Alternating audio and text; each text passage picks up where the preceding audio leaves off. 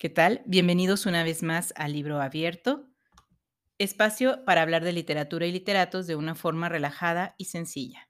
Una charla entre amigos. Nos presento.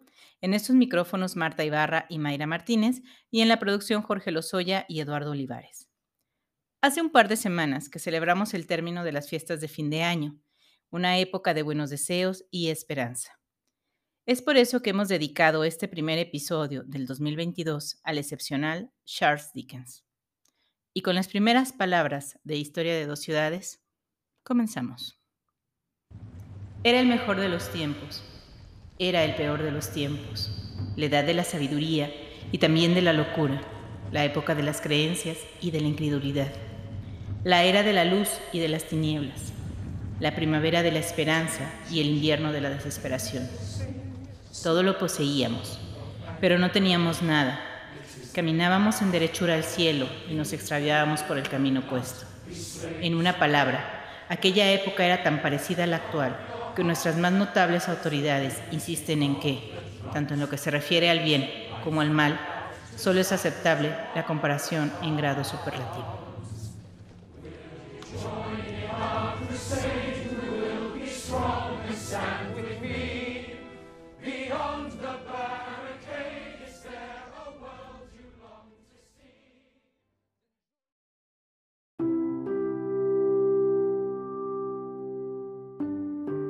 Mayra Martínez, ¿cómo estás? ¡Feliz año! ¡Feliz año! ¡Feliz cumpleaños! El día de ayer cumplieron años Marta y Jorge. Felicidades a ambos. Jorge. Son tocayos de día, sí, sí, sí. Ay, mi señor productor, feliz cumpleaños. y bueno, habíamos estado muy alejaditas, casi mes y medio, Marta. Pero bueno, no están ustedes para saberlo. Trabajamos nosotros en la, en la Feria del Libro. Este, y la verdad es que lo, quedamos un poco atropelladas de, de tantas emociones, que es un poco salvaje el tema. Eh, pero bueno, aquí estamos de nueva cuenta. Así es, ya pensaban que no volvíamos, pero sí, gracias a nuestras dos fans. Aquí estamos de regreso, nuestras dos fans que somos nosotras. Yo de Mayra, Mayra de mí. Aquí estamos y para hablar de un gran escritor, ustedes tienen que recordar gente, gente que nos escucha, tiene que recordar que nosotras en este programa hemos estado hablando de los escritores, las escritoras que nos formaron como, como lectoras, tanto Mayra y a mí, ¿no? Eh, a lo largo de, de nuestros años de infancia, adolescencia y demás. Así que ahora estamos retomando este mismo tema y eh, empezamos el 2022 con Dickens, qué maravilla. Las palabras que, que leyó Mayra, lo que ustedes escucharon al inicio de esta excelente novela de Dickens, pues creo que tienen mucho que ver con él, con su persona y con su obra. Y también un poco con lo que estamos viviendo actualmente, ¿no? Que estamos en los lados opuestos de la vida y del Así tiempo. es. ¿no? Sí, sí, sí, sí. Por eso las grandes obras, sin importar eh, con qué arte tengan que ver, son atemporales. ¿No? Y prevalecen a través del Así es, tiempo. Tienen que ver siempre con lo que estamos viviendo en el momento en el que nos encontremos con ellas. Y bueno, Marta, como siempre lo hemos hecho y es regla de este programa, eh, el nombre completo de Charles Dickens es. Charles John Huffaman Dickens y nació en Lamport, en Inglaterra, el 7 de febrero de 1812, siendo el segundo hijo de ocho. Ay, caray, esos eran muchos hijos. Yo creo que sí. Eran muchos hijos antes, son muchos hijos ahorita. Ya no tengan hijos. Bueno, poquito nada más. Estamos entonces como a dos, tres semanas de que se cumplan 210 años Ujú. de su nacimiento. nacimiento. ¡Wow! Somos bien atinadas. Qué bárbaro. Pues así es, nació, eh, según yo se nació en unas condiciones bastante favorables, Sí, ¿no? en las ese tiempo- familiares. iba muy bien, su madre era de clase media, cosa que estaba súper bien, y su papá trabajaba en la pagaduría de la Armada en el arsenal del puerto de Portsmouth. Su De papá- nuevo, una cosa, de nuevo estamos en la época victoriana. Sí. Nos gustan los autores, las autoras de la época victoriana, ya que así es la cosa, nos encantan y todos tienen esto en común, ¿no? Que nacieron en esta época de grandes luces, de terribles oscuridades, de muchísimas diferencias cada vez más marcadas. Del mejor y el peor de los tiempos. Exacto. Ya lo dice. ¿No? Y bueno, eh, su papá era un señor que se la pasó acumulando deudas durante muchísimos años de su vida. Y bueno, en ese tiempo esto era muy castigado si dejabas de pagar. Todavía, ¿verdad? Pero en ese tiempo era la cárcel inmediatamente, así tus acreedores fuera tu vecino. En ese tiempo te encontraban, pues, es la Claro. cosa. Había menos gente. Y así Sí. fuera tu vecino el que fuera y ponía la denuncia que le debías un chelín o dos chelines, no importa, te ibas a la cárcel. Oh, qué triste. Y cosa que le pasó al papá de Charles Dickens. Y O sea, la familia cayó en desgracia. Claro, sí. por la cuestión económica. Oye, eso que leí en una de sus muchas biografías, que la familia o la familia de, de- de un hombre que se iba a la cárcel podía irse a la cárcel con ellos, no porque los metieran a la cárcel, sino para vivir con él, con él, porque lo perdían todo. No sé si está bien o mal, está triste. Muy triste. Sí. Y bueno, la familia Charles Dickens no vivió todo el tiempo con él, pero sí vivían muchas temporadas con él. El resto del tiempo, eh, al parecer, vivían en unas cosas ahí medias sórdidas, en las calles incluso. Eh, Charles Dickens tuvo que trabajar desde muy pequeño. Sí. Eh, él realmente no tuvo una instrucción de escuela ni nada, hasta pasaditos creo que los nueve o diez años, Marta. Sí, sí, sí, sí. Y como que nada muy destacable, ¿no? Me No. refiero a que no en el gran instituto, la gran universidad. No, no, no, no, no. hizo mucha de su educación tuvo que, que ver con lo que él aprendió por sí mismo. Se convirtió en un gran, gran, gran Claro, lector, pero, pero tuvo mucho de, de autodidacta, o sea, Sí. Él se acercaba a las bibliotecas, a los libros, leía un poquito por aquí, por allá, pero no tuvo una formación y eso a la larga fue muy criticado por muchos de los escritores, de los que ya hablaremos más adelante, que sí tenían una formación, ¿no? claro. Entonces, por eso decían que su, que su obra era simplona, era fácil, era muy fácil de leer, cosa que agradecemos. por supuesto, ¿por qué la gente está peleada con lo fácil de leer? No sé. No, ¿qué tiene de malo? O sea, no estoy, no estoy hablando de cosas superficiales, banales o bobas, que también está bien leerlas de vez en cuando, ¿qué importa? Pero no creo que te, o sea, lo que hacía Dickens no tiene que ver con lo bobo ni con lo superficial, al contrario, fue un gran crítico de la sociedad, un Sí. gran, gran. Y fue un gran crítico, Marta, porque a raíz de esta cosa que sucede con sus papás, él empieza a trabajar en una fábrica que creo que era de algún familiar de ellos, y empieza a trabajar en una fábrica de, de betún, Betún. de calzado. Sí. sí, sí es cierto. Y él, él es la forma en la que empieza a ayudarle a su familia, porque de hecho, de alguna forma él se despega un poco de la familia, va a una casa, pues como una casa de acogida que había muchas en la época, ¿no? Donde iban los niños a vivir y luego iban a trabajar. Y le ayudaba a su mamá, porque además tenía un montón de hermanitos, o sea, era tremendo. Claro, y todos chiquititos y sin recursos, así que tuvo que hacerse cargo no solamente de él, sino también pues, de su De su familia. Aunque no dependieran 100% de él, tuvo que hacerse cargo de su familia. Y todo esto, todo esto en alguna, de alguna, bueno, ¿cuál de alguna? De muchas formas está reflejado en sus libros. Sí. Ahorita lo vamos a hablar. Sí. Pero todo, todo esto que él padeció, esta caída de la familia por cuestiones económicas, eh, todo lo que tuvo, la, la miseria que tuvieron que, que padecer, no sé si mendigaron, pero sí comían cuando podían y cuando no, muchas veces no, vivían donde podían. Y todos estos espacios que retratan sus, sus novelas, todos estos espacios tan decadentes, miserables, este, Sucios, sucios, tan- claro, con lo más lo bajo de la sociedad. Y no porque sean terribles personas, aunque hay muchos personajes terribles en sus novelas, sino porque No, son pero- pero- desposeídos. Pero era en Londres, era en Londres, era la Inglaterra de ese momento, donde la opulencia era mucha y Sí, la pobreza era Sí, sí, pues, el tema. o sea, época victoriana. era la época victoriana en todo su esplendor. En 1800, bueno, después de esto, ¿cómo sale de la cárcel el papá? Pues debido a un golpe de suerte, entre comillas, lo estoy haciendo con mis deditos, porque la familia recibe la herencia de la abuela materna y empiezan a mejorar un poquito las cosas, ahí van, ahí van, ahí van, ahí van. Y eh, a raíz de eso pueden después meterlo a estudiar a una escuelita muy sencilla, como tú bien lo dijiste, y después él empieza a hacer taquígrafo, si no me equivoco. Fíjate que no sabía en qué momento había salido de, de la cárcel el- del botiquín, iba a decir. el papá de el papá del Charles. Oh, Sí, fue fue por eso. una- sí, sí. pero por pura Pero además la herencia no era así que los grandes millones, pues No. era algo muy sencillito, pero bueno, eso les ayudó a pagar y a salir y, y a más o menos ya tener una Encaminarse. vida, claro. Y después, bueno, él empezó a trabajar eh, de taquígrafo judicial y luego empezó a meterse como en ese tema, Marta, del- Ujú. de todo el tema judicial, de abogados, de em, no a litigar como tal, porque obviamente pues no tenía estudios, pero sí se empezó a meter en ese, en ese, en ese mundo, Ujú. en el mundo legal, sí, sí, sí. Y también está reflejado en su trabajo como periodista, ¿no? Muchos de los, de los escritores de esa época, ahorita tampoco es tan, tan raro, pero sí en ese momento escribir para un periódico era el, como el primer paso, ¿no? Sí. Para alguien que, se, que a posteriormente se dedicó a, a- a- a escribir solamente literatura. Además, creo que tiene mucha, mucha lógica que seas un escritor de un periódico.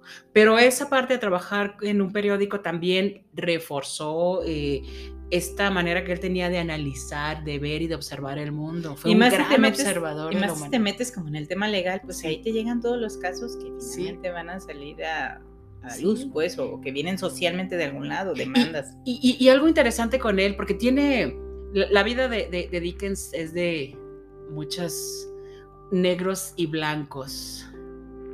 Me tengo esa impresión, o por lo menos así lo, así lo percibo yo, porque su lado bueno era brillante, brillante no nada más en la cuestión creativa, sino también en las cosas que era capaz de hacer por la gente, para Era, ayudar era a la filántropo, gente. era filántropo. Y, y eso también fue, vin- o sea, fue ah, eh, impulsado mucho por lo que él vivió de pequeño. Claro. Entonces, Y ese paso por los juzgados debió ponerlo en contacto con un montón de, de casos terribles, ¿no? Sí, sí, sí. Y entonces él ayudaba, era, daba becas, ayudaba a chicos, ayudaba a familias.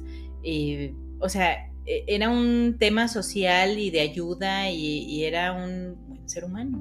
Sí, sí, sí, siempre estaba dispuesto a esforzarse por una causa social, siempre. Y como lo hemos dicho ya varias veces en estos minutos, fue un gran crítico, un gran crítico de la sociedad desigualdad. y de la desigualdad, del abuso laboral, bueno, de los derechos de los niños, más adelante de los derechos de autor, pues claro, si él se hizo millonario con sus obras, ¿cómo iba a querer que se los plagiaran, verdad? Esa parte está... Y bueno, me- me estuvo muy gusta. padre. Hay una parte, Marta, que él cuando era pequeño deambulaba por una zona y creo que en Kent, si no me equivoco, y veía una casa que él decía, "Ay, yo quiero vivir en esa casa, yo quiero vivir en esa casa.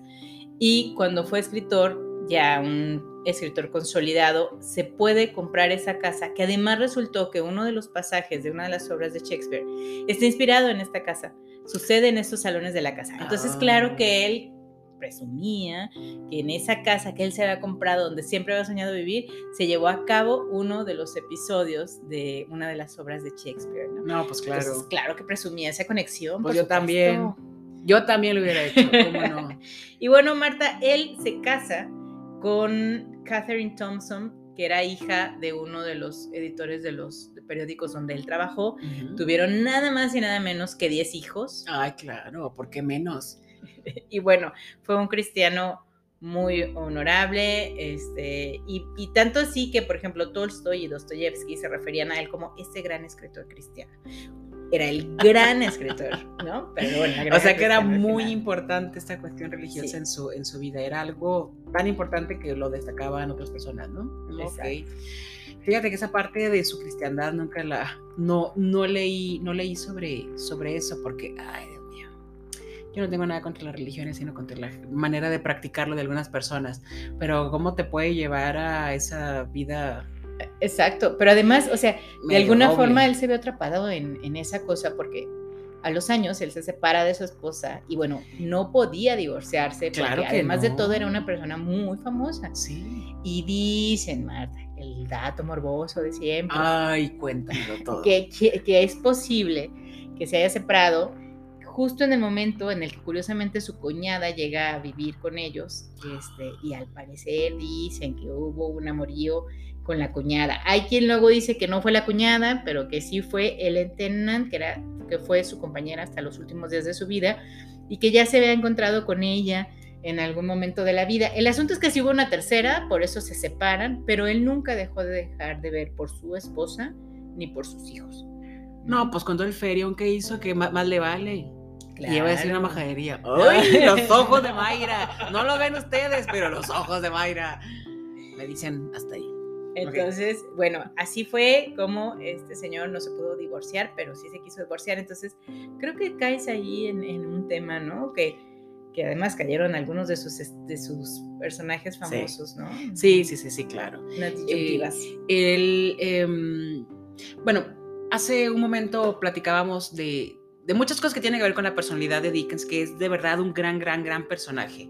Eh, los las cosas buenas, las cosas que se le pueden, que se le pueden, este, por las que lo podríamos juzgar, porque como él no está aquí, claro que lo juzgamos, ¿cómo que no? Por ejemplo, esas cosas, exactamente, ¿para qué es famoso? Y eso que no tenía Instagram, ni Facebook, ni no sé qué otras cosas hay que no sé manejar. Pero algo que es imperdonable para mí es eso que dijo la Jane. A ver. Ah, no, no, no, no. A ver. Pero espera, Marta, o sea, así como él dijo de nuestra Jane, que tenía, que era muy simplona y que no merecía estar en su biblioteca y que mejor no tener ningún libro que tener uno de Jane Austen, pues ahora los tengo juntos, como ven. tengo un libro de Charles Dickens de un lado, uno de Jane Austen, para que se le quite. Y para que más se le quiten, la Virginia Woolf dijo lo mismo de él. Virginia o Woolf menos, más o menos. Eh, Oscar Wilde también. Más- sí. más o menos. Dijeron que, que guácala, que, que simplón, ¿no? Sí, sí, sí. O sea, no estoy de acuerdo con ellos. O sea, creo que entiendo por qué lo dicen, pero no me parece que sea justificado. Más de mil personas dirán, y a mí que me importa lo que dice Marta, pero no me están oyendo y no me, están, me pueden detener. No me parece que sea, que sea simplón. Creo que sí hizo, hizo eso, lo que hace todo el arte, ¿no? Retratar de una manera muy, muy fiel Sí. una sociedad que estaba... O sea, que no uses en un libro todas las palabras rebuscadas que existen en el libro, no en el mundo, perdón, no quiere decir que no hagas una cosa Claro. buena, honorable. que los ¿no? personajes no tengan profundidad, que las historias no sean interesantes y que no te atrapen y que no te conmuevan y que te lleven a entender y a conectarte con una parte del mundo que de otra manera no No podrías. podrías, exacto. no- sí, no tendrías acceso a. No, acceso y a está bien, o sea, creo que, o sea, al ser una literatura sencilla, con palabras no tan rebuscadas y todo, está padrísimo para que puedas empezar a leer desde ahí Claro, y luego ir dando brincos hacia donde quieras. claro. Pero debes de empezar a leer así, cosas sencillas, fáciles, que te atrapen, que te hablen de tu cotidianidad, Yo ¿no? no de sé tu si vida esa, no, no sé. esa superficialidad de la, que, de la que lo acusaban estos grandes escritores y escritoras tiene que ver con que mm, pues muchas de sus historias son aventuras, podríamos decir que son aventuras. Podríamos decir que es una aventura, sí. No sé si tiene que ver con eso, pero para qué estarse dando latigazos. En medio de esas aventuras hay cosas terribles, terribles de verdad, verdades de verdad que a mí me conmovían. El libro de la historia de Oliver Twist, a mí de verdad me destrozaba leerlo, me daba David casi miedo sí. e imaginarme a un niño en esa situación. Bueno, porque estamos, yo era estamos hablando de la obra, Marta. Ay, perdón. Estamos todavía en su vida. I'm sorry. Bueno, en 1865, Marta, como lo estamos hablando hace ratito, tuvo un accidente ferroviario del cual salió con vida. Oh, sí, sí, sí, Cuéntanos más. Fíjate que ese es un momento que fue importante, importante, o sea, bueno, que lo impactó muchísimo. Y cómo no, cuando yo lo leí me impactó. Eh, él iba, estaba haciendo un viaje en tren, iba acompañado de esta mujer. De Ellen Turner, su amante. Dicen, ah, la Mayra ya está dando todo por hecho. Sí, me consta, yo lo vi. Yo estaba en el tren, Esa, estaba en el vagón que no se colapsó. Ahí iba yo. si ustedes conocían a Mayra, podrían pensar que es cierto. Pero bueno, esa es una historia para otro momento. Em, y en un había un, en la, la vía tenía un tramo en reparación. Yo no sé qué demonios pasó ahí porque nadie detuvo ese tren, nadie lo desvió, no había una parada antes, no puedo explicarme qué sucedió. La cosa es que siete de los ocho vagones o, o- u ocho No, de los como nueve se fueron al demonio. Se cayeron, se estrellaron, murió muchísima gente y el único vagón de primera, que, de primera clase que no, que no se... Era donde que- iban ellos. exacto, que no, que no se cayó, que no se salió de las vías, es donde iba Dickens con su Con su chica. amiga, Con su chica. con su chiquitita. Y bueno, él, él se bajó y en lo que llegaban todos los servicios de emergencia, que no es que era- fueran como ahora, ¿verdad? Que llegara el helicóptero, el avión y el señor claro, policía. ni nada que nueve minutos, Ajá. 911, En, en ese, nada. él se bajó junto con otros de los que iban ahí y entre otros pasajeros y empezaron a ayudar a los muertos, a la gente que estaba mal Sí, sí, sí. Y él hizo eso. Fue, bueno, después de esto se empezó a hacer una investigación policial por las mismas razones que les dijo Marta, porque nadie se explica cómo pasó ese accidente, y él pidió ser excluido de estas investigaciones porque no quería que la gente supiera que iba con, con Ellen, ¿no? Y este, este accidente le afectó tanto a nivel emocional de salud, porque recordemos que ya para entonces ya tenía sus añitos Charles Dickens. Eh, a partir de ahí empezó un poco a mermar su salud a través de los años, porque eso fue un tema emocional muy fuerte en su vida, ¿no? Casi estar cerca de la muerte, eh, tener que ayudar a esta gente, incluso ayudarles a morir a unos, o sea, fue demasiado. Ahí rescatar cuerpos. eso debe haber, no me lo puedo imaginar. Y bueno, finalmente Marta, él muere en Gats Hill Place de una apoplejía, al segundo día de, la, que le dio la apoplejía se muere, el 9 de junio de 1870 a los 58 años. Si ustedes ven las fotos de Charles Dickens, parece mucho más viejito y no, tiene 58 años. Sí, es verdad. Sí, sí, sí, parece muy viejito. Y bueno, él decía que por favor no, lo, no, lo, no, le hicieran las grandes pompas fúnebres y que no quería gran cosa. Y a la gente le valió porque ya él era Charles Dickens. Claro. Y entonces le, la, enterraron en la esquina de los poetas en, la, en Westminster y además él no quería que le pusieran epitafio ni nada y también les valió. Y bueno. Corneta. su epitafio reza. Eso le valió. Fue simpatizante del pobre, del miserable y del oprimido, y con su muerte el mundo ha perdido a uno de los más grandes escritores ingleses. Y aquí lo dejamos, pero volvemos. Regresamos.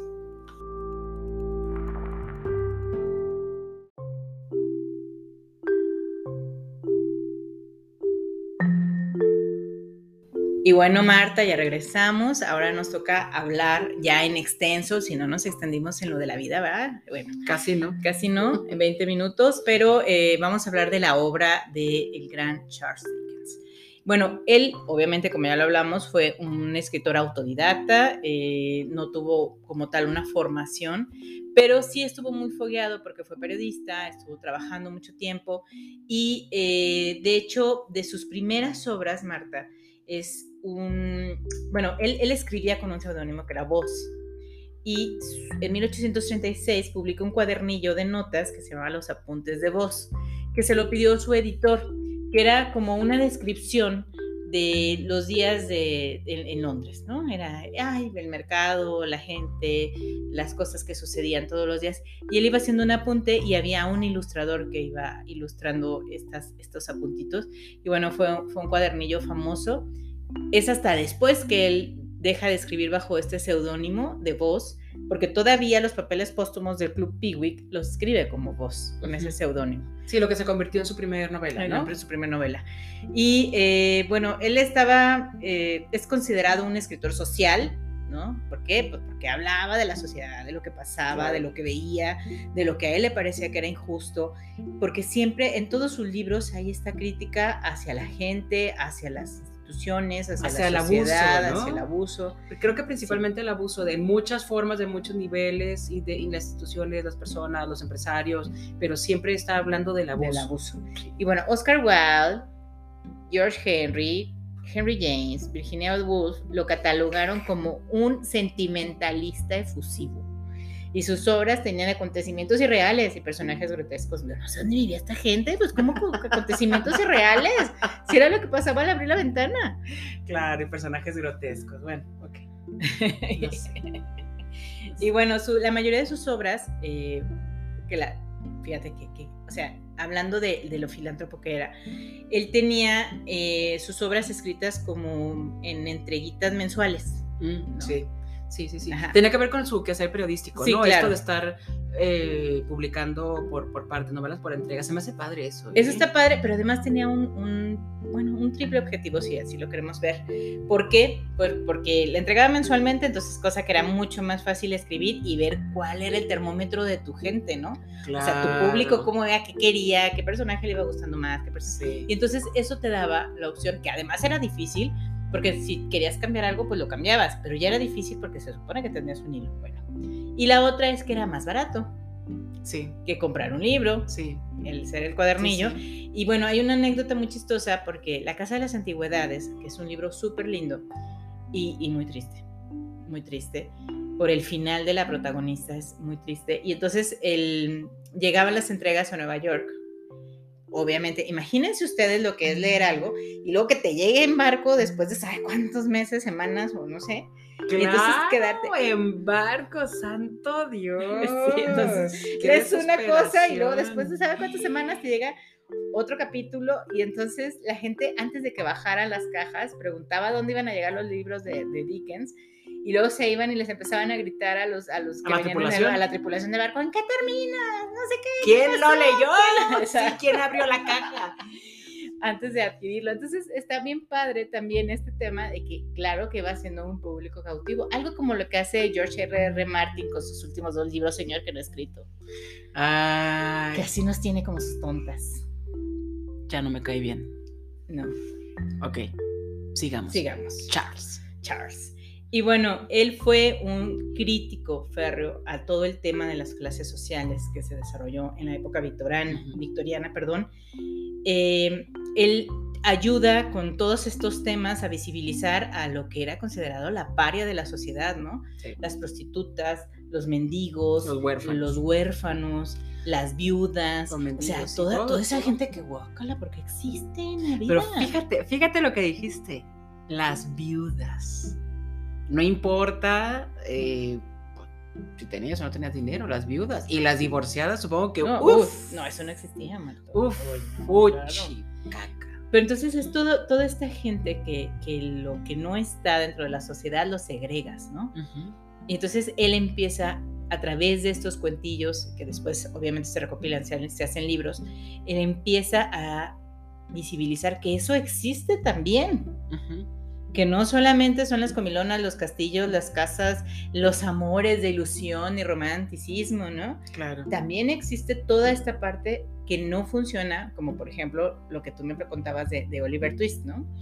Ay, sí, por Dios. Toda esta parte que no funciona y que a final de cuentas es producto, es producto, o sea, todo eso que se considera como desecho de la sociedad, que se ve con, despe- con, con desprecio, es producto de algo que no está bien en esas altas esferas, de esa explotación terrible de la gente, y de esa mala repartición de dinero y de bienes y demás. Pero bueno, Dickens sí reflejaba, hablaba, criticaba, se burlaba de todas estas situaciones en sus, en sus novelas. Su primera, la primera novela, su primera novela, sí, oficial, es la de los papeles póstumos.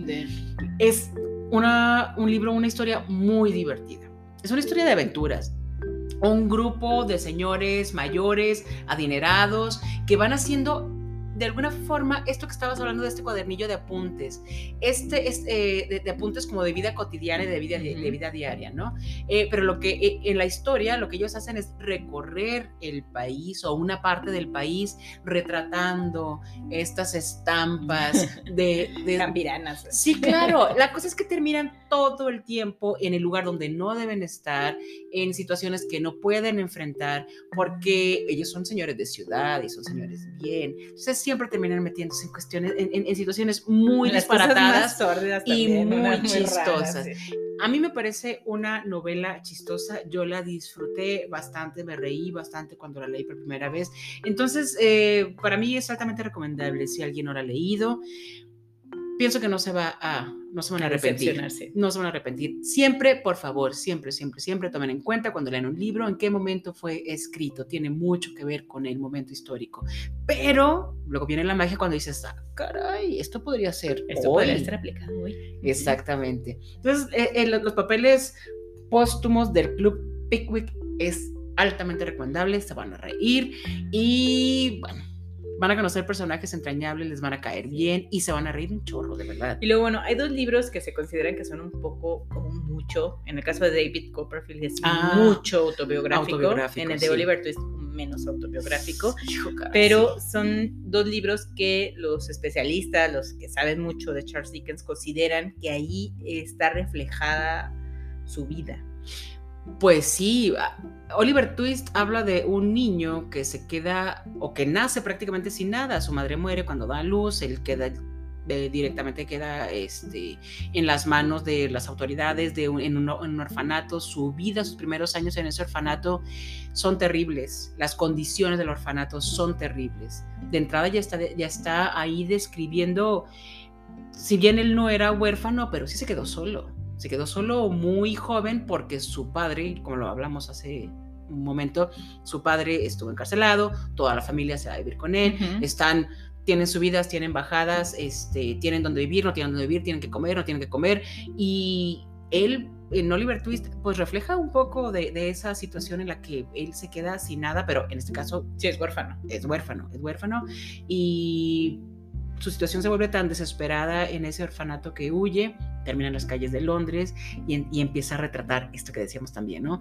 Las callejuelas, los callejones, llenas de suciedad. este, sí, claro. Hombres en las sombras. de- muchísima gente y a la vez, o sea, en, en- buscando, en las calles y al mismo tiempo buscando comida. una soledad tremenda, ¿no? Porque no hay nadie que se preocupe por ti. Prácticamente no hay nadie que sepa tu nombre. A mí me pareció desgarradora esa historia. Me daba un poco de miedo, inclu- incluso además- porque pensaba, son niños, son Claro. niños y están sometidos a una cantidad de abusos tremendos. Pues es que antes y ahora la gente sigue considerando a los niños un, una materia prima, digamos. ¿no? Claro. Entonces, una posesión que tiene un fin. Claro, y entonces en aquellas épocas, imagínense ustedes ver un niño solo vagando, pues era un obrero durante muchos años, era alguien a quien podías explotar porque no tenía familia, no tenía quien lo respaldara, Claro. y entonces Oliver tiene una vida muy triste. Sí, sí, sí. Y, y, eh, Oliver se escapa como a los 9, 10 años del, orfana- del orfanato, se va a las calles, es reclutado por una banda de niños, niños Niños que son ladrones. Y claro que la banda no era comandada por niños. Había un adulto malvado, desgraciado, un personaje bastante darky, no darks, más bien dark, este malvado. Y pues hacía con ellos lo que quería. No estoy hablando de abusos sexuales, no se hablaba de abusos sexuales, por lo menos no en sus novelas, pero uh, el nivel de abuso emocional y de Sí. abuso físico era, ah, era bastante tremendo. Era aterrador. Sí. Pero y además, o sea, refleja también, ustedes si buscan en internet o donde sea fotos de los niños que vendían diarios en Nueva York, eran niños que ya fumaban, que bebían, Ay, que sí, tenían una vida sí. ya de un señor de 40 años, o sea, era Claro. muy, muy difícil. Y que además Claro. ellos repetían el tema de ser abusadores. Sí, sí, claro, porque vivían en medio de la violencia, ¿qué más podían hacer? Repetir esos patrones de violencia, pero repetían patrones de violencia, pero vivían aterrados De la violencia. por la violencia que a ellos les tocaba vivir. Exacto. Ah, no sé, es Y una, bueno. es una, a mí me parece una buena novela, por supuesto, pero sí me da, me apachurra el corazón. Bueno, yo la primera novela que leí de Charles Dickens, Marta, fue Historia de dos ciudades. Oh, que, que por eso se me quedó tan grabado el tema de, de que dije en la introducción, porque es una historia que se desarrolla entre Londres y París justo en la Revolución Francesa, ¿no?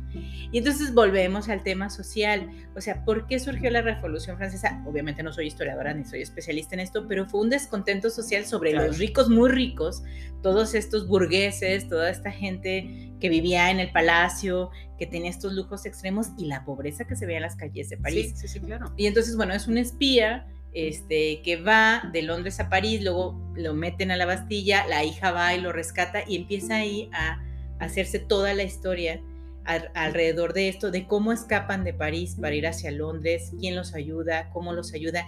Y a la par de que va sucediendo esto, él te va retratando la historia en la calle de París y lo que está sucediendo en Londres. Y es igual. O sea, son dos ciudades que están en el mismo punto socialmente convergiendo en un hartazgo social, en un tema de ya basta de los ricos. Sí, porque ¿no? tiene que ver con injusticia. No, Sí. no, no nos vayan a malentender, ¿eh? O sea, no quiere decir que, ay, si te va bien, que mal. No. Tiene que ver con la injusticia. Claro. Con esforzarte un montón y, Y no aún así nada. no tener nada. Eso es la terrible, lo terrible de, de, de- de una vida donde, o sea, cuando hay miseria. Si estoy tirada todo el día no, no pasa nada, pues bueno, pero ese no era el caso. Ese no era el caso, la gente trabajaba.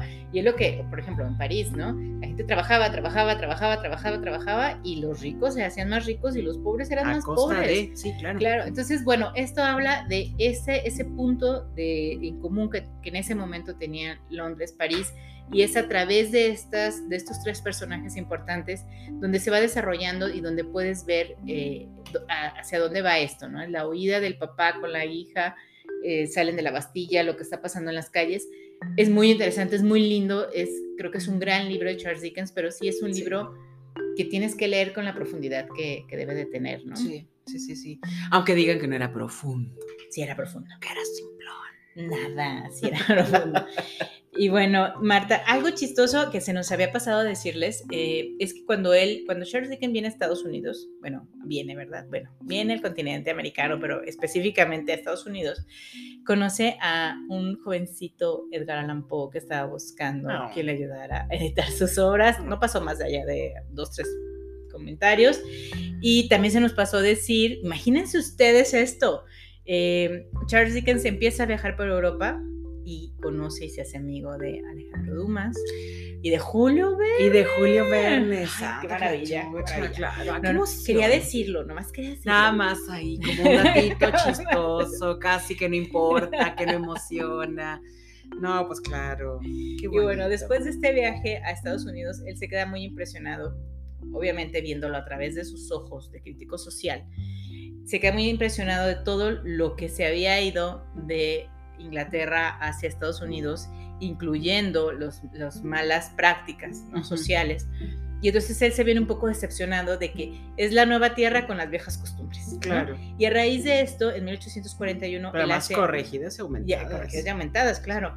Él hace un cuadernito de notas o un- una cosa de relatos chiquitos que se llama Notas de América, que habla sobre estos días o este viaje que él hace. Bueno, porque no eran días, ¿verdad? No tardaba semanas. Pero bueno, de este, de este viaje que él hace a Estados Unidos y empieza a, a comparar qué es, la- qué es lo que está pasando en un lado y en el otro del océano. Que es lo mismo, ¿no? Claro. Ah, Somos lo mismo, somos lo mismo en todos lados y luego nos estamos peleando porque guácala, no me gusta eso. Pero bueno, eh, no sé, creo que estamos ya a punto de, de, de- de- de terminar, ¿no? Todavía no, porque de repente Mayra me Es hace ojos y ya no sé si es nomás porque es porque voy a decir algo no correcto o porque ya me estoy pasando del tiempo. La obra de Dickens es extensa, es interesante, es divertida. Publicó 14 novelas, se quedó una inconclusa, supongo Sí, que lo último que tenía ya ahí en el escritorio antes, antes de morir. Eh, no sabía que había dejado una novela, una novela inconclusa. Em, sus novelas tienen muchas adaptaciones al teatro, al cine, muchas reinvenciones, incluso Sí. como otros textos Sí. que están basados en, sus, bueno, en o sus sea, personajes. Las historias de Dickens siguen hasta la actualidad y siguen para todas las edades. Marta, por favor, no podemos irnos de este espacio sin hablar de Cuento de Navidad. Claro, ah, para allá iba. Tiene estas novelas. Las novelas, una de las que de las que mencionamos o las que hemos de las que hemos hablado hasta ahorita son novelas, pero tiene también muchos cuentos, más un montón de publicaciones que hizo en, en- en periódicos. No tengo idea si alguien hizo una recopilación, una recopilación de todo esto. Es, fue algo bárbaro. Era un escritor muy prolífico, su mente siempre, siempre, siempre estaba trabajando, maquinando, ideando cosas. Me encantó leer que hacía esas largas, largas de kilómetros, este, caminatas nocturnas. Hijo, caray, ya casi lo envidio. Em, y una de estas historias que creo que también que, o sea, que lo ha mantenido vigente, más vigente creo que, que muchos otros escritores de su, de su época, es Cuentos de Navidad. exactamente. Con el señor Scrooge, que todos llevamos adentro, que nadie lo niegue, por favor. Sí, sí, sí, todos de repente somos un poquito gruñones. Poquito, poquito, poquito. Pero bueno, esa es una historia que ha trascendido fronteras, por supuesto el tiempo, eh, todos los años. Disney tiene su adaptación con Mickey Mouse y el rico MacPato y el, Ay, y es el- cierto. y el pato Donald. Sí, sí, es cierto. O sea, se ha llevado a, a- a cabo, o sea, se, se ha reinventado de muchísimas maneras en la pantalla grande, en la pantalla chica. eh, se han escrito muchas historias basadas en esos, en esos personajes. Hay, hay una, una película súper boba que ahorita me acabo de dar cuenta, claro, claro, tiene, eh, está basada en eso, una película con el Matthew, Matthew McConaughey. no sé. Dispensen. Sí, sí, sí, algo que se llama así como los fantasmas de mi novia. Digo, Bueno, la de los fantasmas llegó. contraatacan con Bill Murray, que también es muy graciosa. Por favor, es cierto. Eh. La cosa es que sí, Bill es- Murray, ah, es- es Bill Murray, ¿no? es una, una historia que definitivamente ha impactado, ¿no? Y cada Navidad, cada que se acerca diciembre, que llega diciembre, perdón, la volvemos a leer, a ver, a recordar. E- Es algo importante entonces. y creo ¿no? que los creo que los fantasmas es los fantasmas que traemos todos los días, no solo Sí. en Navidad, ¿no? Sí. Nuestro pasado, nuestro presente y nuestro Y el futuro. futuro, sí. Mm. Que lo mejor que podríamos hacer es de repente darles una ojeadita, ¿no? Para ver si vamos bien, si vamos mal, me regreso, qué onda. Pero bueno, es una historia de redención, me parece, ¿no? Sí. O sea, este hombre muy, muy, muy malo, muy gruñón, muy abusivo. Muy avaro. Muy, muy abusivo. O sea, hello, vamos a hacer una huelga. Eh, un hombre que era un empresario, pues que sí, que abusaba de su, de su De empleado. Y como su empleado, también demasiado bueno, me parece. A lo mejor ahí es por. De eso habla. De eso habla la, la- la Virginia Woolf, ¿no? De, de este sen- sensi, Sensibilero. sensibilero, de esta cosa emocionalmente demasiado exagerada, porque sí era muy bueno eh, su, su, su empleado y todo le aguanta, pero bueno, Sí, a mí me daba desesperación leerlo y decía, ¿por qué no renuncia este hombre? O sea, claro. no debe de ser el único. Y que le escupa el café antes de irse, algo, sí, pues se lo se merece. lo tire en la cara o le Exactamente. pegue las monedas o algo, no sé. Sí, Pero es muy lindo cuento, es eh, en su momento es bueno para leérselo a los niños, creo. Sí, es, un, es un lindo cuento sí, es un... que te habla de cosas bonitas, de cómo no debes de quedarte siempre como eres, ¿no? En algún momento puede llegar algo que te Claro. obligue a cambiar, ¿no? Sí, qué mejor que cambiar para bien. Sí, a final de cuentas tiene un, un final feliz, ¿no? Este Sí. hombre termina redimiéndose y, y- y volviéndose una persona buena, más Decente, empática con su decente. entorno, no solamente con su empleado, sino con la familia de su empleado y con su propia familia. Y con él mismo, porque además eran sentimientos que él sí había tenido de antes, Ah, bueno, claro. los había perdido y los recupera, ¿no? Sí, exactamente. Entonces es es súper bonito un cuento de Navidad. Y bueno, Marta, ya, ahora sí que ya se nos está acabando el tiempo de esto. No, te estoy diciendo. no se nos olviden, por favor, seguirnos en Instagram, que es arroba libro-abierto-gdl. La verdad es que no hemos publicado nada muy interesante, pero síganos. Claro. Y eh, si tienen algún tema, sugerencia, queja, etcétera, a libroabiertogdl2 arroba gmail.com. No existe esa dirección, porque si se van a quejar, nos los vamos a leer. Pero muy bien, ahí escríbanos si quieren que hablemos de algo, si quieren que agreguemos algo, tenemos que corregir alguna información, algún dato. Pues ustedes échenle coco y nos dicen de qué más quieren que hablemos. Y bueno, como siempre terminamos esto diciéndoles, lean muchachos. Así Leer es. es la cosa más maravillosa que puede existir. Hay audiolibros, hay todo, pero no hay nada como leer las cosas con esa voz que sale de nuestra cabeza y nos la lee maravillosamente, ¿no? Sí, sí, sí, claro. Yo no sé si a ustedes les gusta, no sé si a ti te gusta, Mayra. A mí me encanta leerme en voz alta, sí. porque además me meto en una película. Sí, claro, además lo vas trayendo en tu Sí, mente. Entonces, no, es muy lindo. Los audiolibros están bien padres, sí. Sí, por Sí, supuesto. sí, claro que están bien padres, pero lean, hagan ese ejercicio lúdico de leer, es una cosa muy padre. Así que léanse a uno de los cuentitos o uno de los libros. de- Sí. Ah, déjenme, les recomiendo este que no sabía que existe y está bien padre. Es una recopilación de historias de fantasmas. Se llama Para leer al anochecer. Historias de fantasmas. Es una recopilación, no, no sé cuántos cuentos trae, pero son cuentos súper cortitos y todos tienen que ver con, fantasmas. pues, con fantasmas, ¿verdad? Sí, exactamente. Así es, mija, se me había ido la palabra de la boca. Entonces, sí, pues, cómprenselo, consíguenlo, está, está bastante bueno. Bueno, nos vemos hasta la próxima entrega, que ahora sí trataremos de que sea en 15 días. Hasta la próxima. Bye.